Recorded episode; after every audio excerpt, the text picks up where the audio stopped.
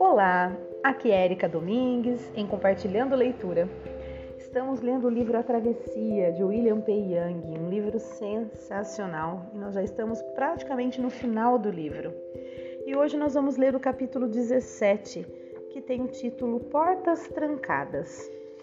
Lembrando que no último áudio eh, nós havia um, um, diálogo né, entre o Tony, que está com a Meg, o Clarence, uh, a Molly, e aí eles, eles pensaram, né, bolaram um plano para adentrar ao espaço super mega secreto do Tony, para que ele destruísse algumas coisas é, dele pessoais, né? É, creio que tem a ver com a questão do, do, do testamento que ele tinha feito quando ele ainda estava é, né, sendo uma pessoa totalmente egoísta, totalmente desconfiada, sem confiar em ninguém, né? E agora com toda essa mudança que aconteceu com ele, ele quer também consertar as coisas.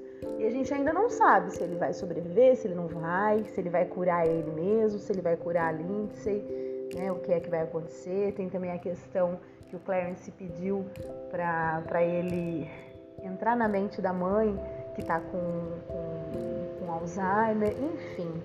Então vamos, vamos ler que está bastante interessante né, essa leitura. Uh, vou fazer uma citação de Rainer Maria Rilke. Rainer Maria Rilke.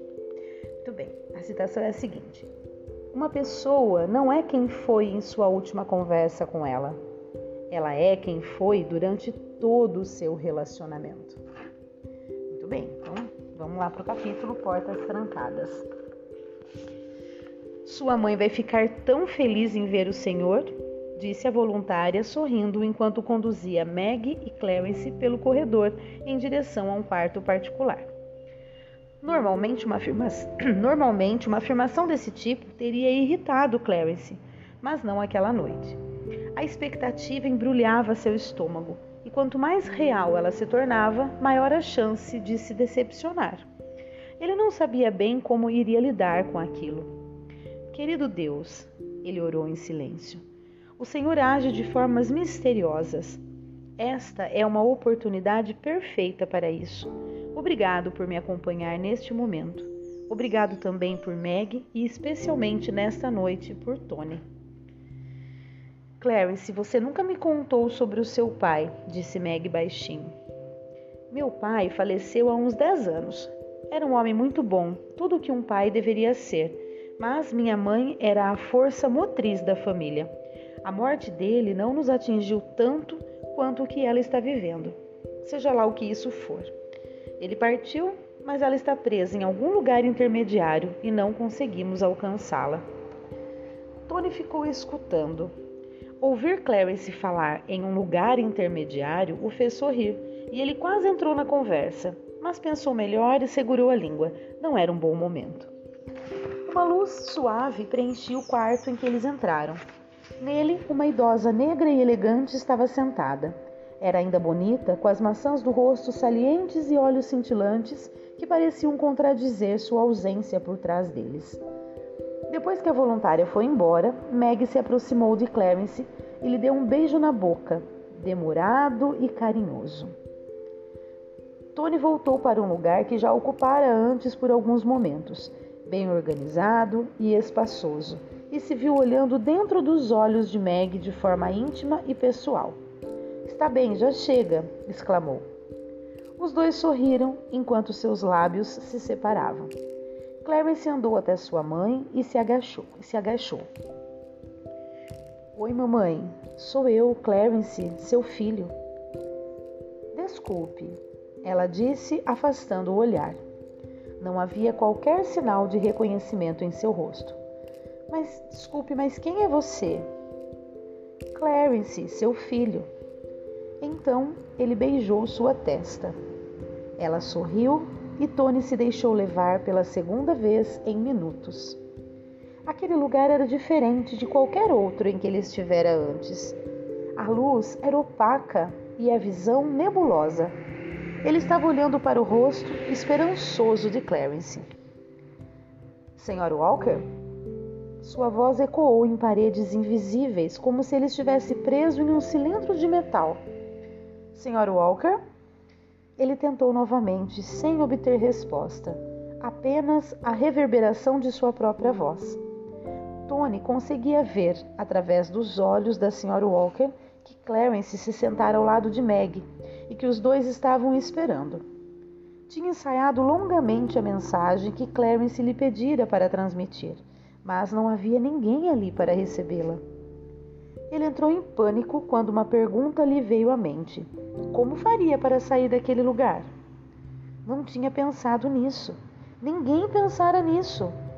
Talvez fosse ficar ali. Por quanto tempo? Pelo resto da vida da mãe de Clarence? Ou talvez, quando seu corpo não resistiu mais, sua alma se juntaria a, a sua alma se juntaria a ele? Nenhuma das duas hipóteses era particularmente agradável e ele lutou contra uma sensação crescente de claustrofobia. Talvez, se Clarence beijasse a mãe, ele voltasse. Não sabia ao certo e a incerteza o deixava aflito. Mas estar ali parecia certo. Ele sentia isso. Quando Clarence lhe pedira aquele favor, Tony logo soube que era o que devia fazer. E mesmo agora lhe parecia uma decisão acertada. Ele se acalmou à medida que pensava a respeito. Qual fora a última vez que tinha feito algo por alguém sem querer nada em troca, sem nenhuma segunda intenção? Não conseguia lembrar. Podia estar preso, mas aceitava aquilo de bom grado, talvez até com alegria. Então lembrou-se daquele tempo, da, desculpa, então lembrou-se daquele pequeno passo de dança, da voltinha que vovó tinha lhe ensinado. Tentou fazê-la e se viu diante de um muro escuro. Quando seus olhos se adaptaram, conseguiu ver o que pareciam portas ao longo de uma barreira difusa. Sem conseguir ver a si mesmo, como se estivesse em um quarto mal iluminado, ele se encaminhou em direção à primeira porta. Ela se abriu sem oferecer resistência. Uma explosão de luz o fez desviar os olhos até sua visão se acostumar. Quando isso aconteceu, ele estava diante de um campo de trigo maduro que se estendia até onde sua vista alcançava, espigas oscilando na brisa. À sua frente, uma longa trilha atravessava o campo, desaparecendo perto de um bosque de carvalhos majestosos. Era maravilhoso e convidativo, mas ele fechou a porta e foi novamente engolido pela escuridão total. De repente, ouviu uma voz cantarolar baixinho. Virou a cabeça de um lado para outro, tentando descobrir a origem do som. Parecia vir de algum lugar mais à frente. Tony começou a seguir para lá, tateando o caminho. Ao olhar para trás, em direção à luz suave e nebulosa, ainda conseguiu ver Meg e Clarence esperando de mãos dadas. A voz estava claramente atrás da terceira das várias portas que ostentava um trinco familiar, que ele reconheceu como sendo de seu próprio coração. Tony sorriu ao encontrá-lo ali. A porta se abriu com facilidade e ele entrou em um recinto cavernoso e amplo. As paredes, revestidas de mogno e cerejeira, estavam cobertas de estantes cheias de livros. Vários tipos de lembranças, que incluíam fotografias e obras de arte, enchiam os espaços restantes. O cantarolar soava mais próximo e ele caminhou ao longo de outra parede de prateleiras salientes, até fazer uma curva e parar. Lá estava ela, a mulher que ele tinha visto porém mais jovem, bem viva e ativa. Anthony? Ela perguntou, seu sorriso iluminando o ambiente. Ah, Senhor Walker? Ele continuava parado, estupefato. Amélia, por favor, ela disse com uma risada. Venha, meu jovem, sente-se comigo. Estava esperando você. Ele obedeceu, surpreso por conseguir ver suas próprias mãos e pés. Ela lhe entregou uma xícara grande de café fumegante que ele aceitou agradecido. Como assim? Aí ela, ele fez essa pergunta e ela respondeu: Não estou sozinha aqui, Anthony. Tenho muita companhia. É tudo um tanto temporário, mas ao mesmo tempo bastante permanente. É difícil explicar, na verdade, como cada coisa está entrelaçada com a outra, mas é também uma extensão dela. Sua voz era pura e cheia de ternura, quase uma melodia.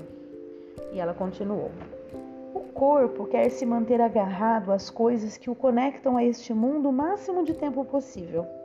O meu, ao que parece, tal como minha personalidade, é muito tenaz. Tenaz, gosto dessa palavra. Soa melhor que teimoso, não acha? Os dois riram. O diálogo era natural e sem rodeios. E aí o Tony disse: sei bem como perguntar isto, mas a senhora pode sair daqui, de dentro deste lugar? E ela respondeu: Por enquanto não. Até mesmo aquela porta pelo qual você entrou se fechou logo em seguida e não tenho como abri-la por dentro. Mas estou confortável aqui. Tudo o que poderia querer enquanto espero está à minha disposição. Tudo o que está vendo, seu braço orquestrou o ar em um gesto amplo enquanto ela olhava ao seu redor. Tudo o que está vendo são memórias que estou catalogando e armazenando. Nada se perde, sabia? Nada, ele disse. Bem, existem coisas das quais não nos recordamos, mas nada se perde de verdade. Já testemunhou um pôr do sol e percebeu haver naquele momento uma profundidade que nenhuma câmera jamais poderia capturar? Não sente vontade de se agarrar a ele, gravá-lo na memória? Sabe do que estou falando? Tony fez que sim. Sem dúvida, é quase doloroso a alegria passageira e a sensação da sua perda iminente. Bem, aí está o milagre, ela não se perde. A eternidade será a expressão e a celebração da memória, e a memória se tornará uma experiência viva. Palavras, ela disse sorrindo, são insuficientes quando tentamos falar sobre algo assim. Eles permaneceram alguns minutos sentados juntos e Tony teve a sensação de que ficaria contente em simplesmente estar ali até chegar a hora de algo mais, fosse o que fosse. Amélia estendeu a mão para tocar a dele. Obrigada, Tony, por ter vindo visitar uma velha senhora. Você por acaso sabe onde estou? Em um lar para idosos. É um lugar bem agradável, pelo que pude ver. Ao que parece, sua família não poupou despesas. Não sei se percebeu, mas eu vim com seu filho, o Clarence. É mesmo? Ela exclamou, levantando-se. Meu Clarence veio? Você acha que eu posso vê-lo? Não tenho certeza, Amélia. Nem sei como sair daqui. Não que esteja com pressa de ir embora. Clarence me pediu que lhe dissesse. Então, vamos, vamos tentar, ela exclamou e, agarrando a mão de Tony, puxou-o em direção à porta pela qual ele tinha entrado. Como a própria Amélia dissera, não havia nada que possibilitasse a saída, apenas uma pequena fechadura na altura da sua cabeça. A porta de carvalho era antiga, firme e sólida, quase como se aguardasse o caminho. Tony mal conseguia discernir as figuras entalhadas em sua superfície. Querubins, disse Amélia, respondendo à pergunta em que ele apenas pensara. Criaturas maravilhosas, excelentes consoladores. Eles adoram guardar portas, caminhos e portais. Foi então que Tony se lembrou. Mas é claro! Colocando a mão dentro da camisa, ele sacou a chave que escolhera antes. Seria isso mesmo? Hesitando e prendendo a respiração, enfiou a chave no buraco e girou. A porta se abriu e a luz de dentro do recinto se espalhou pela escuridão dos olhos de Amélia. A chave então desapareceu e Amélia e Tony ficaram parados, boquiabertos. Gente, vocês lembram dessa chave, né? É, quando ele estava lá no, no mundo dele, né? na alma dele, de volta, conversando. É, se eu não estiver enganada, recordo agora. Eu sei que ele tinha uma chave, ele teve que escolher uma chave. Aí ainda ele pediu ajuda, né? De Jesus, na verdade, se eu não estiver enganada. Depois vocês me corrijam. Eu vou voltar para ouvir e aí qualquer coisa no próximo áudio eu, eu, eu explico para vocês, ou daqui a pouco eu paro e explico. Mas se eu não estiver enganada, é isso. Até ele, até ele pediu uma ajuda e, e, a pessoa em questão disse que ele saberia, né? A qual ele escolheria seria a correta, né?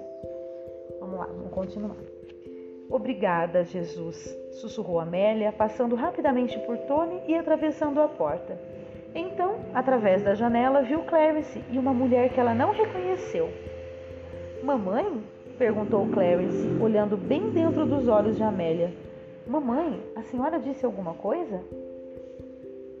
Amélia, seus olhos são a janela da sua alma, sussurrou Tony. Talvez, se a senhora falar, eles possam ouvi-la.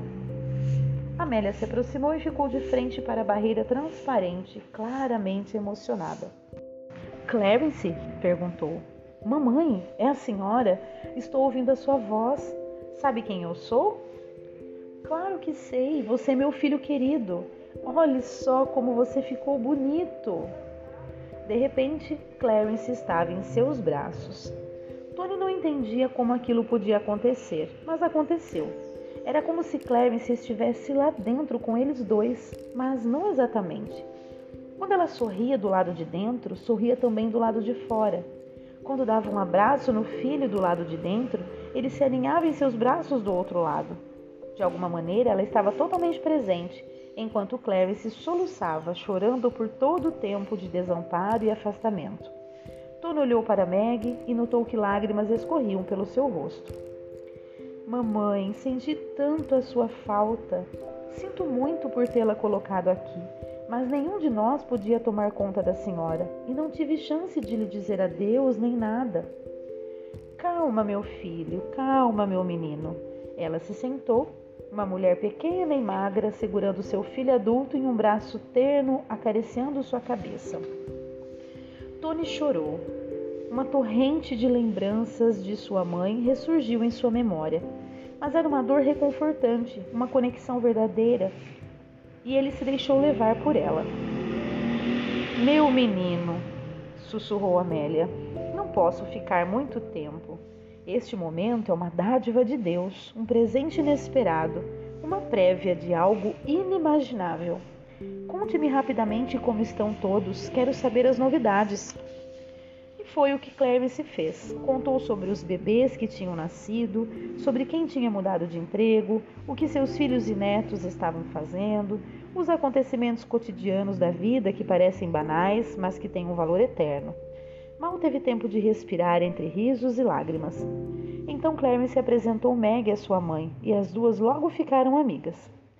Tony estava pasmo ao constatar quanto havia de sagrado no cotidiano e como partículas de luz cercavam e envolviam as simples rotinas e tarefas do dia a dia.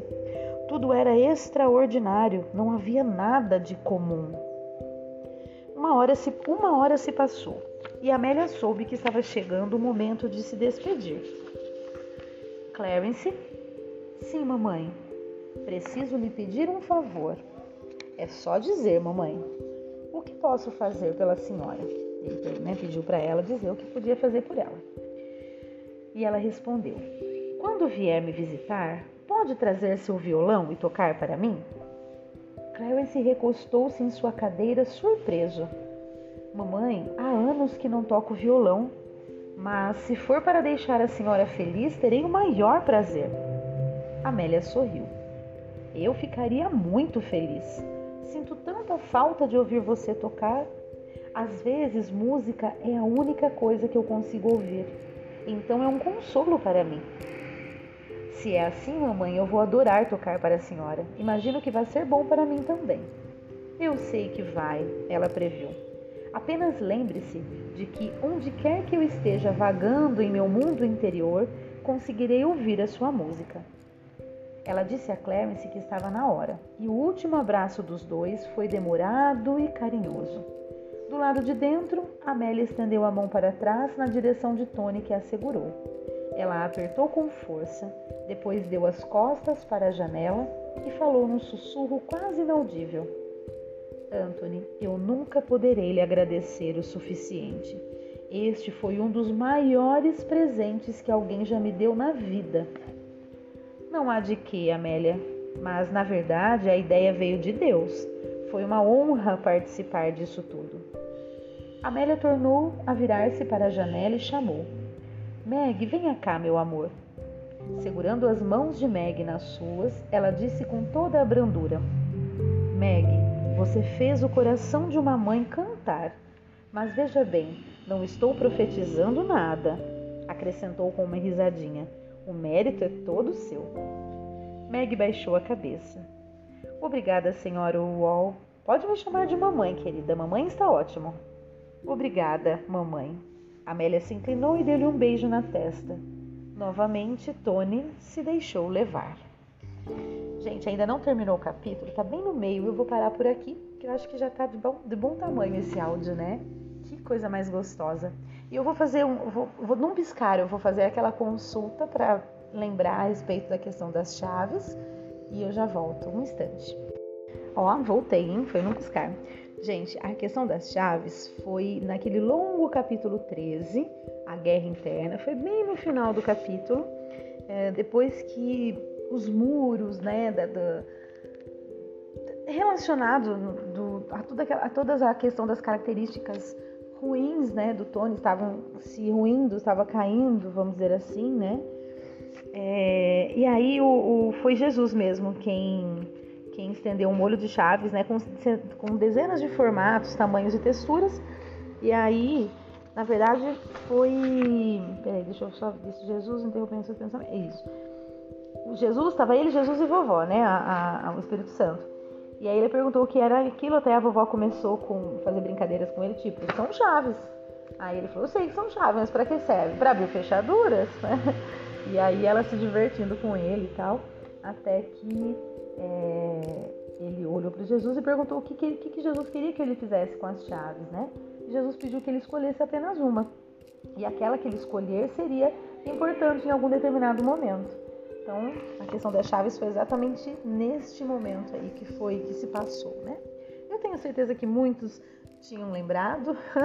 Me perdoem por eu não ter lembrado, mas é isso. Pelo menos nós né, resgatamos aqui a informação. Bom, pessoal, é isso. Espero que vocês estejam verdadeiramente sendo tocados com essa leitura. Estamos bem no final do livro. Próximo áudio vai ser o final deste capítulo. Depois nós, nós teremos mais um áudio, talvez mais dois áudios, e aí sim o livro já é, finaliza totalmente. E é isso, pessoal. Eu tô amando. Como sempre, eu amo ler os livros e eu sei que talvez isso seja até a maneira que toca vocês, né, quando estão ouvindo.